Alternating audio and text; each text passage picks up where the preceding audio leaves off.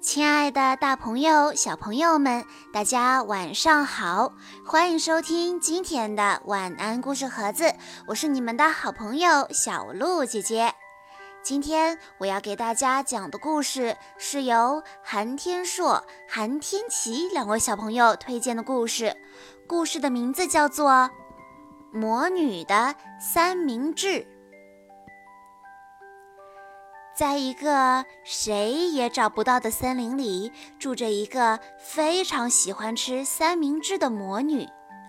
魔女每天都会做很多很多的三明治，然后她一个人坐在屋子里吃啊吃。有一天，魔女到森林里去野餐，过了一会儿，肚子饿得瘪瘪的小兔子走了过来，它说。好香的三明治呀，可以给我吃点儿吗？不行，这些全都是我自己的。你一个人不要吃这么多，要是吃这么多，肚子会疼的。过了一会儿，小熊和小狐狸走了过来，他们两个说：“哇，看上去很好吃啊，真想尝一口啊！”不行不行，这些全是我自己的。魔女背起根本就吃不完的三明治，生气地飞走了。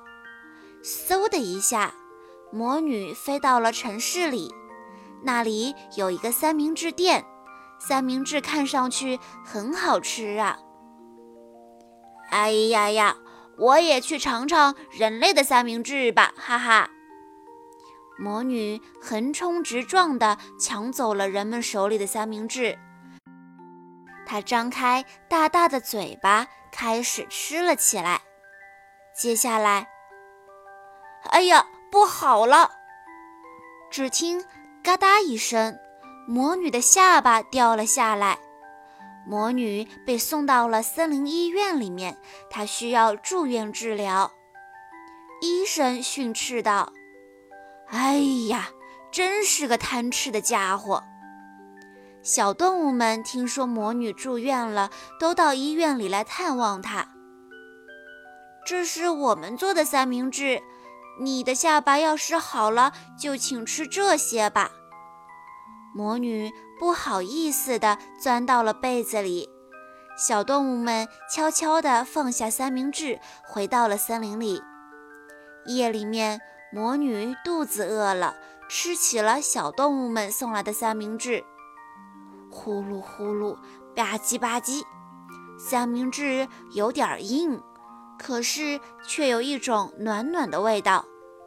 魔女忽然觉得有些过意不去了。没过多久，魔女的下巴完全好了，魔女出院了。回家以后，魔女开始做饭。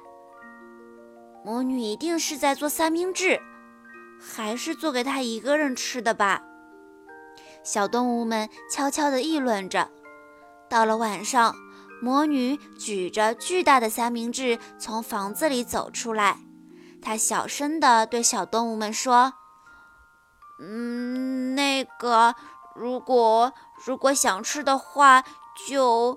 就吃吃吧，那我们就不客气啦。小动物们吧唧吧唧、啊呜啊呜的大口吃了起来。小兔子问道：“哇，你的三明治太好吃了，是施了什么魔法吗？”“什么魔法都没有施啊，不过确实比以前好吃了。”魔女自己也有点想不明白。好吃，好吃，真是太好吃了！魔女，谢谢你。魔女的脸一下子红了，她小声地说：“比起一个人吃东西，还是大家在一起吃的香啊！”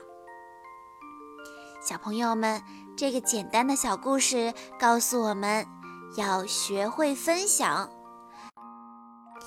一个苹果，如果你一个人独自享用，只能得到一份美味；如果一个苹果两个人分享，不但能得到美味，还会收到额外的一份快乐呢。好啦，小朋友们，今天的故事到这里就结束了。